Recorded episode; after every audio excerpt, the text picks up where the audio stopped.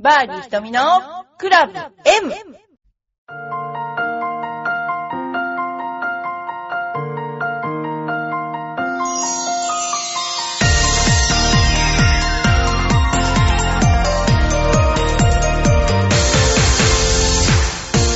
こんにちは、バーディー瞳のクラブ M です。今日もよろしくお願いします。えー今日はですね、えーもう9月始まりまして、皆さんももういつものペースが戻ってきたんじゃないかなと思います。えーうちのスクールはですね、今度コンペがありまして、そのコンペに向かってみんな一生懸命頑張っています。そして今度10月の8日には浦安市の、えーコンペがありまして、そのコンペはあのすごく商品が良くって、まあ、ほとんど生ものというかお刺身とかそういったものが商品になって大変好評なコンペがあります。えーそれでですね、あのそれにみんな頑張っているというような感じです。でこの頃の、あのーエパックの状況なんですけれども、えーゴルフダイジェストの試合が最後に終わりまして、えー、凛太郎くんが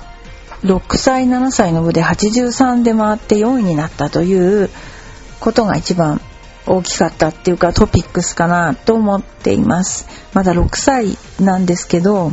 うん、その行く前に話してた行く前に一緒に練習に行った時に今度のダイジェストのベンあグリーンはベントだから僕はベントが好きだって6歳ですでに語っていたんですけどね。でまあすごくゴルフが大好きな男の子でちょっとこうやっぱり目から入るものって大きいと思うんですけどもアプローチなんかは少しねあのなんでしょう枯れた6歳にして枯れたアプローチをするというそういう感じでしたね。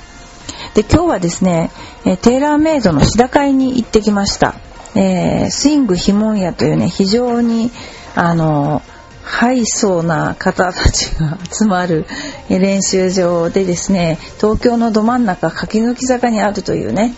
もうすごい立地条件でしたけれどもでそこでですねあのテーラーメイドさんの、えーグローレですね。今回はグローレのシダに行ってきました。であの今まではグローレっていうとクラブが全部打ってくれるっていう感じのあのなていうかなでしたね。だから同じクラブで打ってるのにこっちで打つと飛ぶっていう単純にそういうような自分の力もあるんだけどクラブが飛ばしてくれるような初代のグローレはそういう感じだったんですけど今回のコンセプトはちょっと違って私も打感打った感じなんですけどね。あの自分ですごく手にくる感じ。要するに自分で打ちたい方向に対して忠実にこうクラブのフェースが向いてくる感じで。で私はあのなんか今回は9.5度とかないので101112度っていうのだったんですね。で10度の、えー重い方のシャフトのですねクラブで S, S シャフトで打ってみたんですけどね、えーこれが非常にあの感触っていうかなこう今の今までなんかちょっとこうシャフトっていうのがものすごく自分に合ったシャフトがなかったんだけどこれはすごくいいなというふうに思いました。こうい結構こう手に響くっていうのかボールに負けるっていう感じのシャフトってあると思うんですけど今回はそうじゃなくてこうフェース面と自分の打ちたい方向がぴったりこう打ち出していけるような感じがしました。で、あとあのアイアンなんですけども、私の大好きなツアープリファードみたいなあのモデルが今回あのウェッジでも出ていて、それはやはりめちゃくちゃあの私としては好きな感じでしたね。あのいろんな球を打ってみたんだけども、すごく良かったですね。それからあとはアイアンなんですけど、アイアンも比較的こう簡単な感じ、なんでしょう、シンプルな感じのフェースとかクラブ構造になっていて、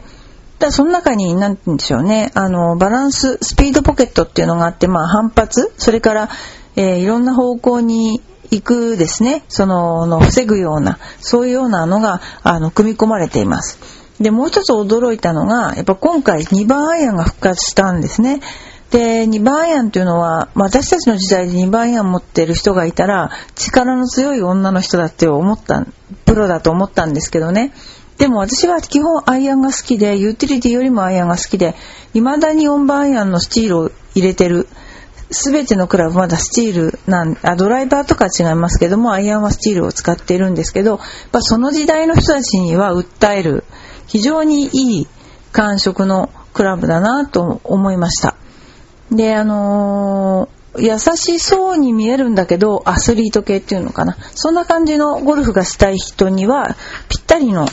あのークラブセッティングだと思います。あと、あの、パットン、パターなんですけどね。パターはアークワンっていう名前のパターンが出てて、これが、えーっとですね、ちょうどヘッドの真ん中に丸い穴が開いていて、その丸い穴っていうのが、あの、ボール1個分のちょうど大きさなんですね。で、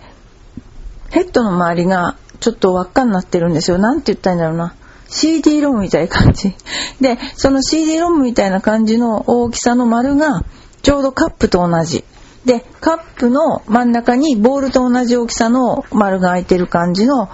えー構造のパターンなんですね。ですから、まあ、残像現象とか、あとはその、パなんて言うんだろう、カップにぴったりそのフェースを合わせるとかね、そういうのが、なんとなくこう、いい感じがしましたね。ということで、今日はその、スイングひもん屋でね、あのーシダバシバシさせていただきました。その他にもね、あの、いろんなクラブが出ていて、あのーアダムスゴルフなんかもとても使いやすいんじゃないかなと私は、あの、思っています。でですね、で、私は今度の土曜日と日曜日に、とことん1番ホールの中継をすることになって、で、どんなことを言っていいのかわからないんですが、あのどこまで砕けばいいのかちょっとわかりませんけれども、その、砕けちゃいけないのかもしれないけども、えーちょっと口が滑りそうな感じですね。えはい。それではちょっと先にお便りの紹介をさせてくださいね。えー、ラジオネームよいこママさん、ひとみさんこんにちは。昨夜たまたま高校時代、好きだったバンドの曲が聴きたくってネットしてたら、ボーカルの劣化した姿を見てショックでした。バカでいいからそのままでいてほしかったです。えー、ひとみさんは久しぶりに会ったらがっかりした人とかいますか？います。えー、がっかりした人いますね。あのーやっぱ男の人の場合は髪の毛が薄くなってくると、でも薄くなったからって別にがっかりするわけじゃないんですけど、なんか元気がなすなくなっちゃったなとか、そういう人いっぱいがっかりしますね。なんか花がなくなっちゃったなと。で、だんだん面白いことに面白くないかもしれないけど、年を取ってくると、うん、合わなくなってくるっていうんでしょうかね。こうみんなで会おうよって言ってもなんとなくこうちょっと生きづらいな、みたいな感じの人も いたりして、まあ、微妙な年頃というかですね。で、うん、あ、この人昔知ってたけど、ね、そのままは無理だから、そのままの状況だけ覚えて会わなきゃよかったっていうのはありますね。まあ、ここで会ったが100年目みたいな人もいますけれども、まあ、そういう、そうね、がっかりすること多々ありますね、本当に。自分もがっかりされてんだろうなと思いますけどね。ということですね。えー、ちょっとゴルフの話題をさせていただきたいと思います。えゴルフの時点、ラッキー、アンラッキーを教えてくださいと。で、今までにプレイしていて、あまり通常で起こり起こり得ないラッキーな出来事、またはアンラッキーな出来事、教えてくださいってね。えーとですね、まず、ラッキーっていうのは、まあ、3番アイアンぐらいで打って入っちゃうのはラッキーだと思うんですよ。そういうのがありましたね。あとは、あ、それからね、あと私結構最長不当記録っていうのを持っていて、ドライバーで。で、なんかドライバーでコーンって打ったらなんか、350ヤードぐらいなんかね、飛んだんですよ。あの、どっかにぶつかって。で、それ測ってた人がいて、記録取ってあるらしいんですけど、ロングホールだったんですね。で、そこから、7番アイアンで確か、セカンド打ったのかな。で、なんか、3パットしたのかもわかんないけど、2パットだったのかな。そんな、超ラッキーなことを覚えてます。あとはね、あの、ゴルフ場では、あの、スプリンクラーに弾かれて OB に行くとかね、そういうのも、そのいい場所なんですよ。だからいい場所にそういうのを作っちゃいけないんだけども、いい場所に打ったら、スプリンクラーに跳ねられて OB になった。そういうのがありましたよね。まあいろいろラッキー、アンラッキーはありますけども、まあそんなようなとこがありますね。あのーちょっとこれはね、面白いんですけどね、えー池越えのパー3力んでトップ超低空のボールはまっすぐ池へ池へ入らず水切りショットとなり池を越えたのですがグリーン手前のバンカーの砂と芝の境目にドスン。一瞬で喜びが悲鳴が終わりました。こういう人もいますよね。あとはイーグルね。このイーグルとかそういうのもこれなんかもうゴルフってねラッキーアンラッキーの本当にスポーツだと思いますねえー、そんな皆さんのラッキーアンラッキーをまた教えてください。えー、例えば、そうですね、忘れられないラッキーは打ち下ろしのロングホール。480ヤードだったかな。で、ティーショットがスライスして、右側のカート道に3回跳ねてフェアウェイに戻った。戻った時、セカンドが残り130から40で楽々、楽々2オンできました。また私と同じですね。こういうことありますよね。うーん、カート道路に乗るのを高速道路に乗るとかって言いますけれどもね、えー、そういうラッキーアンラッキーがあります。えー、それではですね、えー、これがゴルフマジ20、20が指導ってことなんですけどね、リクルートホールディングスの参加企業であるリクルートライフスタイルは8月4日都内会場にてゴルマジ？20ゴルフマジック。プロジェクトを開始する記者会見をしました。えー、発表の冒頭同社の宮本さんはですね、えー、当社の研究機関であるジャランリサーチセンターでは新たなちょっと待ってくださいね。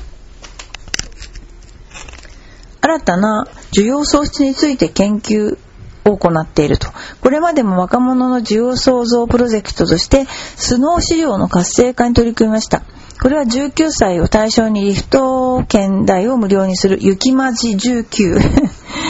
えー、昨年は延べ52万人の19歳の若者が雪山に訪れました。また雪まじ19の他に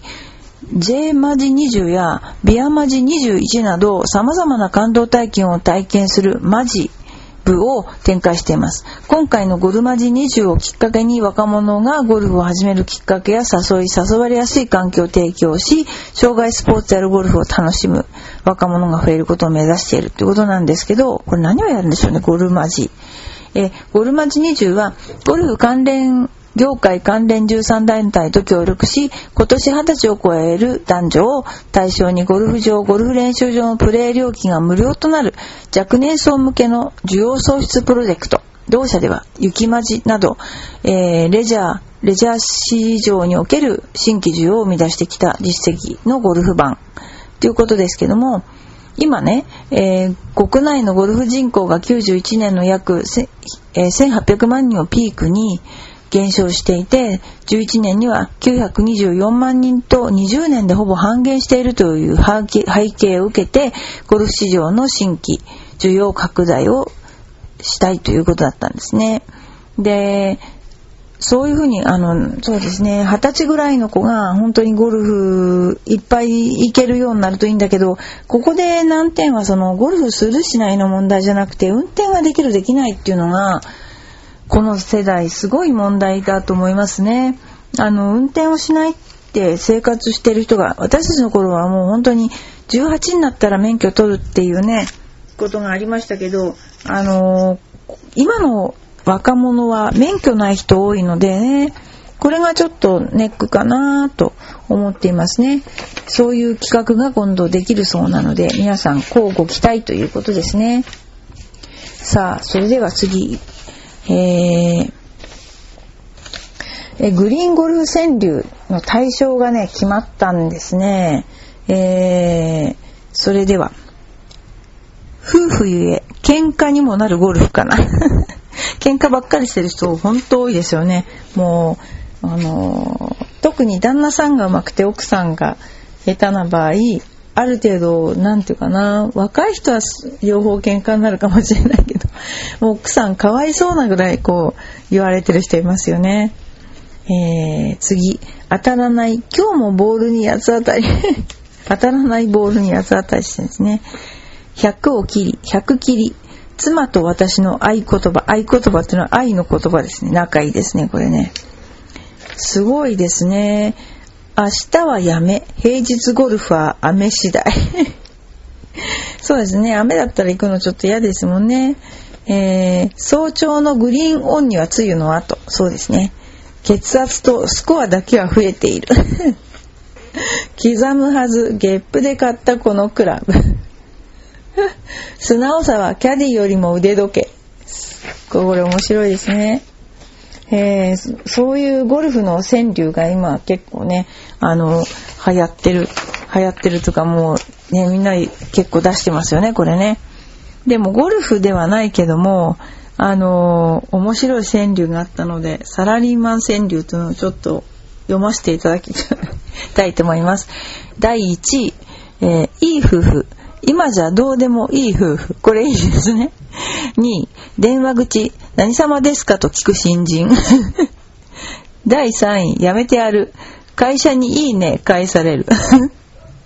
第4位、風呂にいた、ムカデ叩けばつけまつげ。第5位、ダルビッシュ1球だけで我が月給。第6位、すっぴんでプールに入り小が迷子。第7位、人生にカーナビあれば楽なのに。第8位、すぐ切れる妻よ見習え LED。第9位、ワイルドな妻を持つ俺めめしくて。第10位、何、何かをね、忘れたことは覚えてる。えー、これも面白い。前向きで駐車場にも励まされ。これ、優等生川柳。この俺に暖かいのは便座だけ。その他、デジカメの餌は何だと孫に聞く。先を読め、行った先輩リストラに。プロポーズ、あの日に帰って断りたい。第一位、仕事やれ、人に言わずにお前やれ。これ、いい。いや、本当にこれ、サラリーマン川柳面白いですね。ありがとうございました。えっとね、えー、あとはね、私がちょっとつい最近読んだ本で面白かったなって本があるので、ご紹介します。まあ、いろんな本、この頃読んでいて、えー、なんだっけな、養老さんの自分の壁っていう本も面白かったけど、これ面白かったのが、よくあの、癌で、あのー、なんていうの？すごい末期なのに蘇ったって人いるじゃないですか。で、そういう本って、危機迫るなんか本なんだけど、この本はなんかほんわかして、えー、とてもいい感じだったので、えー、紹介すると、食べ物だけで余命3ヶ月の癌が消えたって言うんですね。全身末期癌から生還した私のオーガニック薬膳ライフって言うんですけど、これね、あのー、こういう本って大体出ると、肉食べちゃいけない玄米菜食で、えー、なんかジュース飲めとか、そういう、ちょっとそういう感じなんですよね。だけどこの人は、本当に死にかけたんだけども、自分で作った料理とか、その料理によってね、あの、助けられたんだけど、それがね、なんていうのかな、食べることが楽しいっていうような本なんですよ、この本。で、あの、私もそういうちょっと経験があるので、えー、なんかね、あの、修行みたいな感じの本が多いんだけど、これはね、本当にこう、なんていうかな、一番読んでて楽っていうかな、そういう本でしたね。食べ物だけで余命3ヶ月の癌が消えた。これは、なんて読むの？高いっていう、高藤智子さんっていうんですかね、幻冬者。これは面白かったですね。それからこの頃私美味しいなと思ったのがね、余計なことなんですけど、グラノーラって美味しいと思ってるんですけど、サラベスってニューヨークでは有名なメーカーがあるんですけどね、えー、モーニングクランチグラノーラのオールナチュラルホールグレインズっていうのをこの後食べていて、これがね、すごく美味しいなっていう余談。えー、私朝ごはん食べないんですよね。なんでかっていうと、太るからっていう、もうそういう大きい問題があるんですが、でも、このグラノーラはね、食べてるんですよね。ちょっとだけ。じゃあ一緒じゃないかっていうことですよね。ねまあこの頃、あの、少し今日もボール打ったし、結構、あの、ボールいい感じで当たってるんですよね。えー、この頃ちょっと真面目に少し練習して60歳になったらグランドシニアでに出て勝ちたいと密かに思っている私でした。あ、それから、え、ー、と、エパックでは、あのー、三宅スポーツマッサージというね、あのー、三宅先生のところの、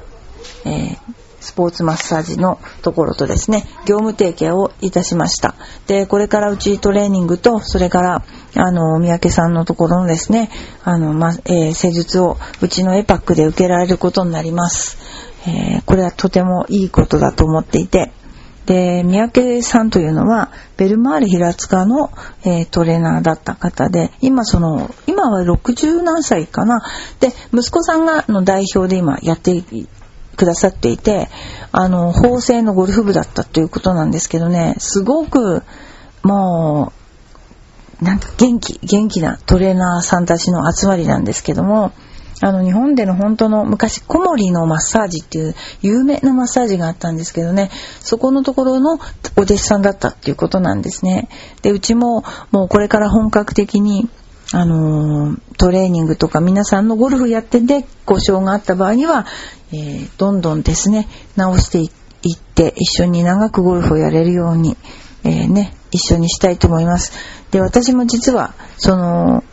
三宅マッサージに行ってですね、木村先生っていうね、先生にかかってるんですけど、昨日ですね、2時間半やっていただきまして、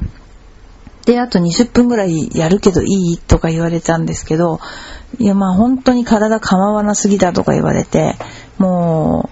う、ダメだとか言われましたけどね、言われてますけど、今日調子いいですもんね。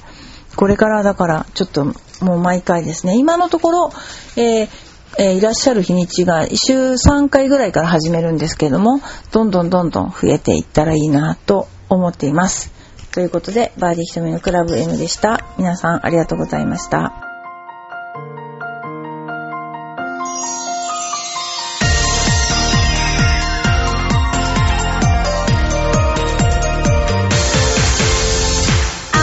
くてほろ苦い私の癒しチョコレート